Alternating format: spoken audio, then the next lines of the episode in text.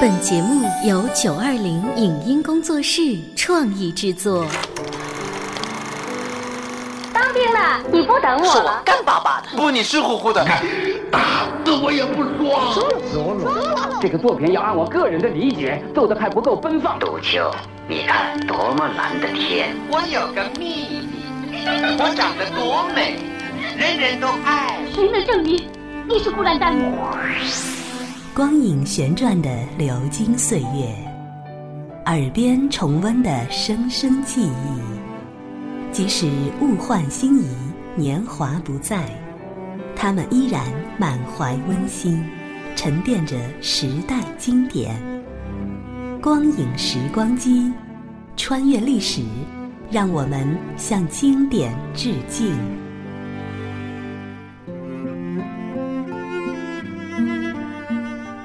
回顾经典电影，向经典致敬。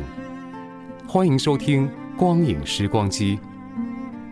如果一生只能有一部影片做其毕生代表作，罗密·施耐德的选择一定会是这部让他扬名世界的成名作。这部电影就是《茜茜公主》。她那芳华绝代、清纯甜美的模样，让全世界永远记住了茜茜公主。本期的光影时光机，我们将继续为您带来经典影片《CC 公主》的录音剪辑，下集。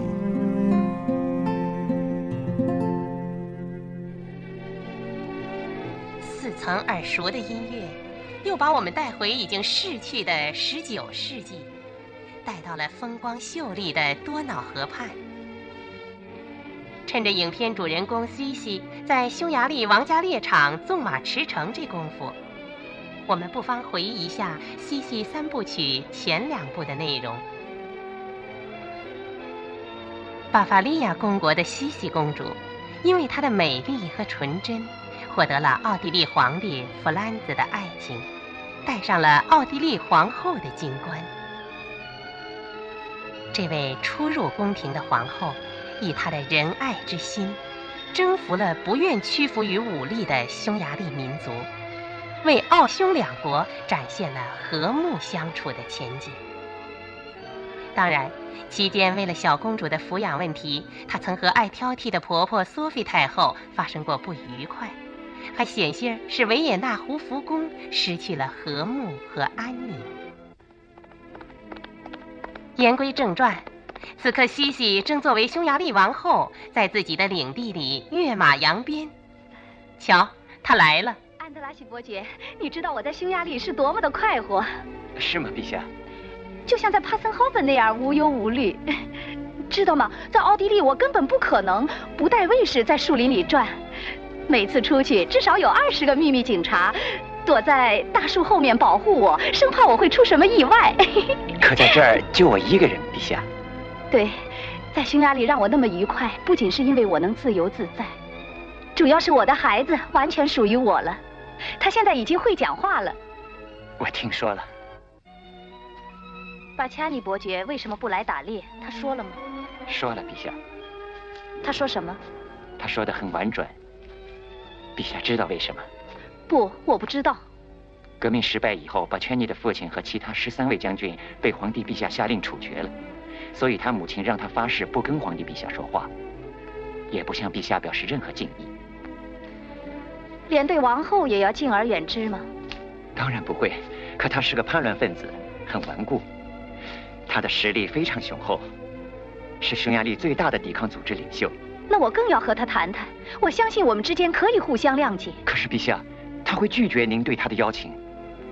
那就请他到你的城堡去，我在一个中立地带跟他会面。陛下真的愿意屈驾到我的城堡来做客？当然真的，不过最好随便一些。奥地利宫廷里什么都挺复杂。听说你们匈牙利不这样，你们的民族最豪放。是的，陛下。有人说，政治家做梦也得想着政治。其实当皇后也未必轻松自在。这不，强烈的使命感是西西时刻考虑着政治，哪怕是在一次极普通的游猎活动中。可惜西西的这番苦心，远在异国爱管闲事的婆婆，非但不领情，反而把一切都给搅浑了。您好像不高兴，妈妈。是的，弗兰茨，我真倒霉。好像老天有意罚我，非得让我这么操心，成天的跟在你后面，说三道四的指责你的 C C，别人会以为我是个坏婆婆。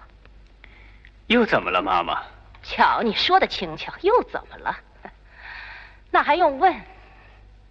我这人就是改不了，管你爱听不爱听。这也太不像话了。奥地利皇后在匈牙利一待就是几个星期，把自己的丈夫和国家抛在一边不管。妈妈，西西是匈牙利的王后。还有就更不像话了，她居然跟那些个可恶的革命党混在一块儿，甚至打算跟那个发誓永远蔑视你的巴恰尼伯爵握手言欢，还要缔结什么友谊。妈妈，巴恰尼伯爵要是违背了他对他母亲发的誓言，那我反倒瞧不起他的为人了。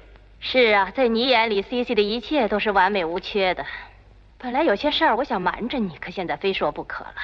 那儿有很多人给我来信，要知道那些人，那些写信的人都是些很可靠的人，他们都向我报告说，安德拉西伯爵爱上了你的 C C。可是妈妈，他们俩一块儿骑马，一去就几小时，也不带随从。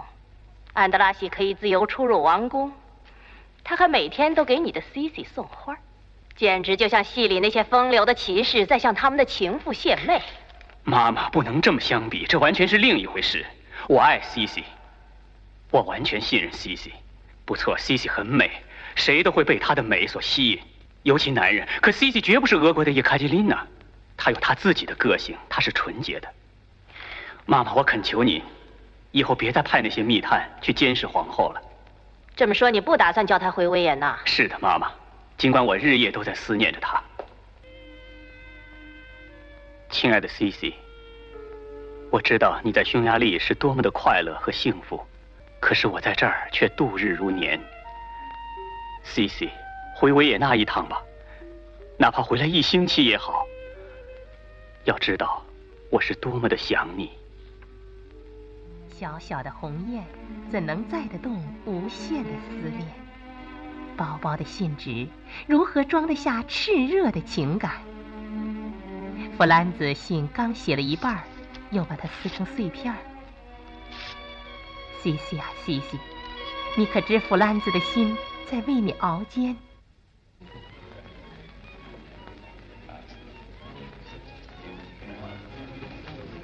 王后陛下的马车已经到花园了，太好了！朋友们，我我跟你们说过，今晚会出现奇迹。为了不让大家感到突然，现在我向大家宣布，有一位贵客驾到。谁呀？我们尊敬的王后陛下。幸亏你现在告诉我们，这样我们还来得及离开你的城堡。你不能走。否则你会后悔一辈子的。我非走不可。我想切尔基、帕尔菲也跟我一样。我们走。把切你。王后陛下驾到。安德拉西伯爵能来你这儿做客，我很高兴。陛下光临给寒舍增添了荣光。请允许我向陛下介绍几位客人，因为他们没有机会觐见陛下。钱尔基伯爵，帕尔菲伯爵，巴切尼伯爵。沉默，一阵让人透不过气来的沉默。西西不动声色，注视着这三位桀骜不驯的伯爵。终于，三位伯爵承受不住凝固的气氛所造成的压力，向王后陛下点头致意。西西不失时机地伸出和解之手，令人难堪的局面迅速改观。非常高兴，我们到底还是见面了。既然我们双方都伸出了手，今后就是朋友了。请王后陛下入席。好的。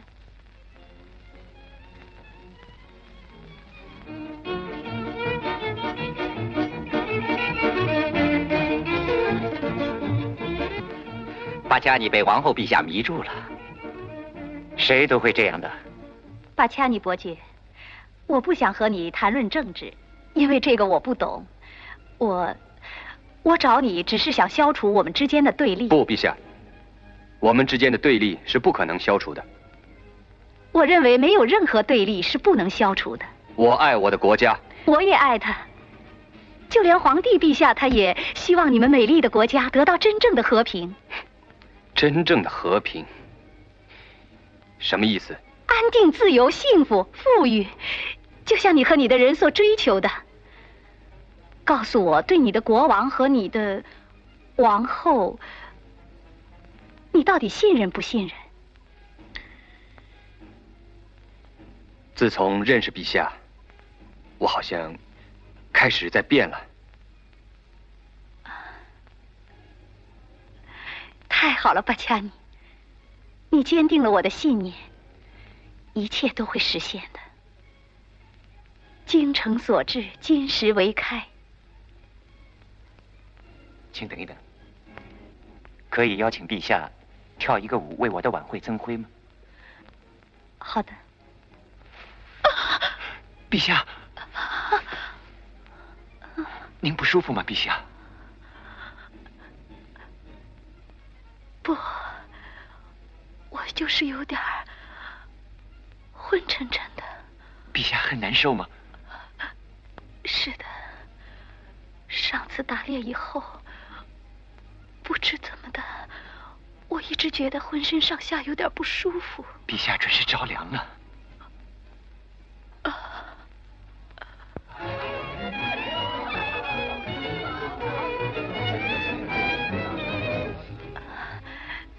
外面去吸点新鲜空气吧。是，陛下。陛下，您现在看上去好多了。是好多了。刚才也许是喝了酒的缘故。可能的。这酒真厉害。那当然是陈年老酒。你现在怎么看你的王后，伯爵？我总在想，您是我认识的最美、最有魅力的女人，而且。怎么不往下说呀？我不能，陛下。你是想说，而且他还有点醉意，是不是？不，陛下。那你非得告诉我，你想说什么？陛下，我深深的爱上了您，安德拉西伯爵。我爱陛下，从看见陛下第一眼起就爱上了。要不是陛下命令，我是绝不会说的。安德拉西伯爵，你知道我对你是多么的器重，多么的感激。你把匈牙利交给了皇上，凭你的才智和力量，把一个民族多年的仇恨变成了和睦的爱。你是我唯一的朋友，我唯一信赖的朋友。失去这个朋友和智囊，就是我最大的不幸。答应我，我们永远是朋友。我向您发誓，陛下。答应我，把你刚才说过的一切统统忘掉，忘掉。我做不到，我做不到，陛下，做不到。这事儿我做不到。现在我该回王宫去了，请您起来，安德拉西伯爵，您陪我一起进去吧。西西万没有想到晚会会出现这样一个压轴戏。对安德拉西出自内心的表白，他不仅吃惊，更感到担心。他担心在匈牙利再待下去会生出什么是非来，于是决定马上返回奥地利。皇后陛下的突然决定，可苦了正在情人家中寻欢作乐的侍卫官郭克尔上校。上校，哎，夫人，你也来为我的寿辰助兴啊！太好了，来，我们跳一个。哟哟，我可没闲工夫。我是来通知你，我们明天一早动身。去哪儿啊？维也纳。那要去多久？不知道，我得马上回去，赶紧去收拾行李。哎呦，这下又吹了。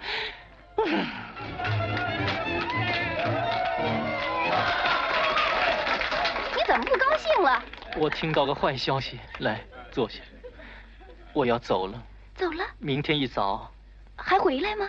不知道。你千万别哭，我会难受的。你一听会忘了我的。呃，不。会的，我知道你一离开这儿就会就会忘了我的。天哪，简直像葬礼音乐！你停下！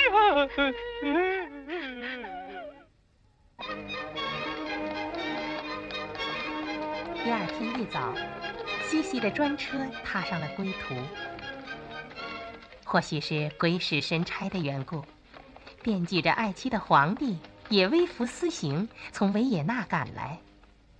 真是凑巧的很，当他在途中一个驿站歇脚的时候，西西也到了。陛下，里面还有一个客人，我这就叫他马上离开。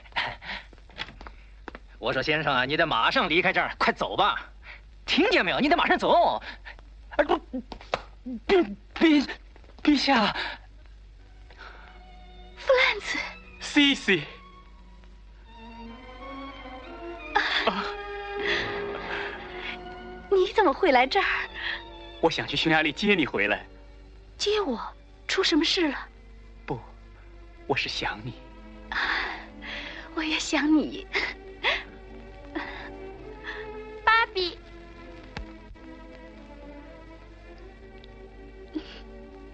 哦，小天使。呵，真是越长越美了。看你把她宠的，上校先生，陛下，请你带她到外面去玩玩。是，陛下。公主殿下，跟我去玩好吗？来，我抱抱。哎，最近你忙吗？忙。眼下的局势真让人伤脑筋。你好像很累。可能是因为昨天晚上没睡的关系。现在跟我说说你自己吧，你好像也很累。呃，是，我，我，我昨晚也没睡觉。安德拉西伯爵的晚会一散，我就动身了。安德拉西，你在他那儿？对，我要见见巴恰尼，我们还谈了话。我，我相信我们又有个新朋友了。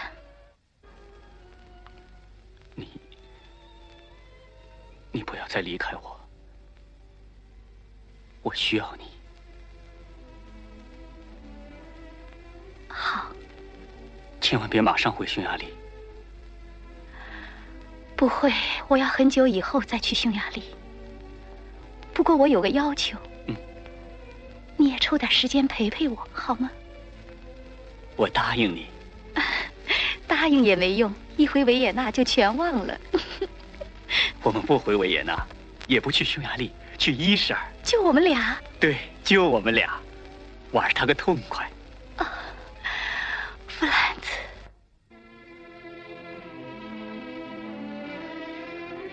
风景如画的伊什尔，湛蓝深邃的天宇，笼罩着连绵起伏的德斯坦山。开阔平坦的山坡，长满青青的芳草，犹如一块硕大无比的地毯。色彩缤纷的野花似繁星点缀其上，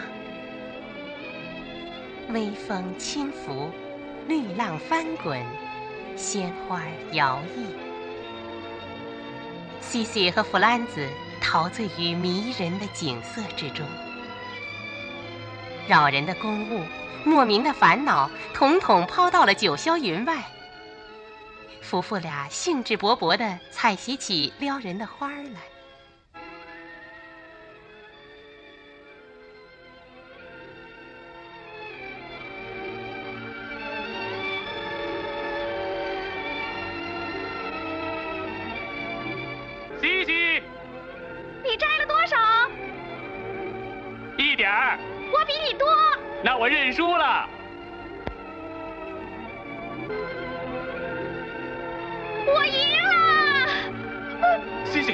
西，西西，我的天哪，你怎么了？我我也不知道。在匈牙利就发过好几次，也许是刚才下坡跑得太快了。我们赶紧回去吧。不不，过一会儿就好了。去打个电报，把太医叫来。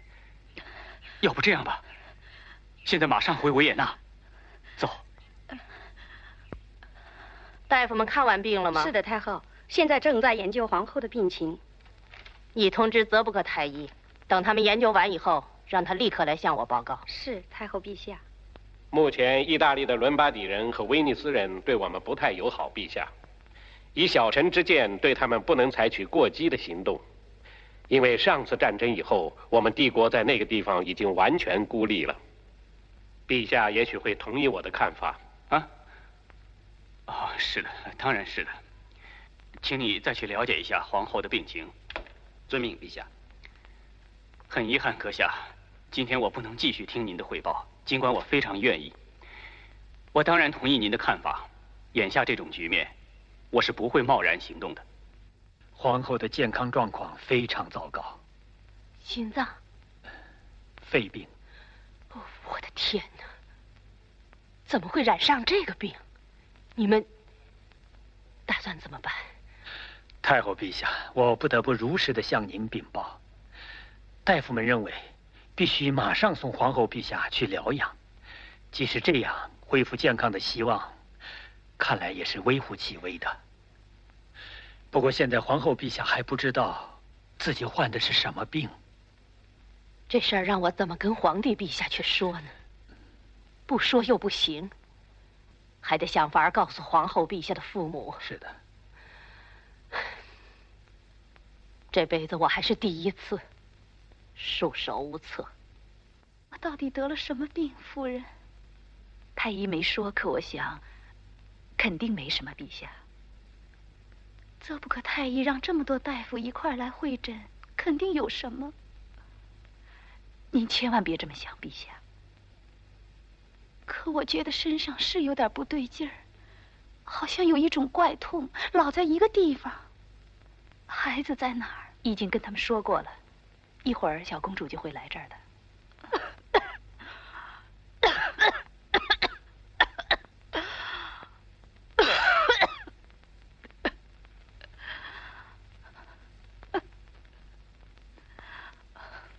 请原谅太医。嗯。皇后陛下现在怎么样了？很不好，真是糟糕。是啊。您好，太医。我现在去见皇上，把真实情况告诉他。只能这样了，太后陛下。是啊。今天我准备让陛下起来活动活动，但是不超过一小时。要是老让陛下这么躺着，那陛下会产生一种一种精神忧郁症，那陛下的病会加重的。这事儿你看着办吧，太医。嗯。就这样吧。带他去哪儿？皇后陛下要见见小公主。把她带回自己的房间去，以后再说。遵命，太后陛下。我要见妈妈。现在不行，孩子，妈妈睡着了。我真的可以起床了，太医。是的，陛下，只需一小时。我要让皇上吓一跳，他要是看见我能起来，正会高兴的。当然了，陛下。夫人，请把我睡衣拿来。是，陛下。太医批准可以起床。西西喜出望外，连忙支撑起虚弱的病体，兴冲冲地来到皇帝办公室的门口。他要使弗兰子意外的高兴。门里边传来弗兰子和索菲的谈话声。西西迟疑了一下，倚在门旁听了起来。孩子，，C C 的病非常严重，大夫怕他会……怕他会怎么样？大夫怕他会。其实，其实我不说你也明白了。C C 的病恐怕无法挽救了。不可能，这绝不可能！天哪，是什么病？是肺病，孩子。大夫让他马上去疗养，远远的离开这儿。绝不能让 C C 再留在你身边，留在你们孩子的身边。当然，这是痛苦的，很痛苦。可你是皇帝，必须对国家负责，对孩子负责。那些个儿女情长的举止，要绝对避免。你在说些什么呀，妈妈？你知道 C C 是我的生命。知道，弗兰茨。可要是你们再跟 C C 拥抱接吻，会传染的。从今天起，孩子我来照管。另外，你得考虑一下今后怎么办。也许我的话有点冷酷无情。我们需要一个健康的皇后，健康的孩子。说穿了，要个健康的皇位继承人。要是真的像大夫说的，要是我们的 C C 真的真的活不过今年冬天，那从现在起就得想法为你物色一个未来的皇后。你太冷酷无情了，妈妈。我不信，不信他活不过今年冬天。要是命中注定我要失去 C C，失去我最心爱的，那我也绝不再娶，绝不再娶。哪怕没有皇位继承人，你没有权利考虑你自己，应该考虑奥地利的江山社稷。你忘了我为哈布斯堡王朝做出了多大的牺牲？为了你，我放弃了自己的皇位。这话我都听腻了，妈妈。你真不该放弃你的皇位。要是我不当皇帝，那我一定会更加幸福。你居然这样，这样来报答我为你做的一切。因为我并没有感到欢乐，只是在尽皇帝的义务。我唯一的欢乐是 C C，失去他，什么都完了。你哪像个皇帝，弗兰茨？简直斯文扫地！太后冷酷无情的口谕，像晴天霹雳，震撼了弗兰兹和正在门外的西西。想到病魔将要夺走心爱的西西，弗兰兹禁不住掩面而泣。西西强打精神走了进来。西西。大夫允许我起来活动活动，我到这儿来是想让你高兴高兴。我怎么一点没听见？我刚才站在门口。刚才，你一直在门口。是的，我还听见妈妈跟你说的话。别难过，弗兰茨，我的病会好的。我相信，上帝会赐给我们一位王子的。我这就去疗养，哪怕走到天涯海角，也不会忘记你的爱。相信我，弗兰兹，我绝不会辜负你的期望。我爱你。这里是光影时光机，稍后欢迎您继续收听。以上节目由九二零影音工作室创意制作，感谢您的收听。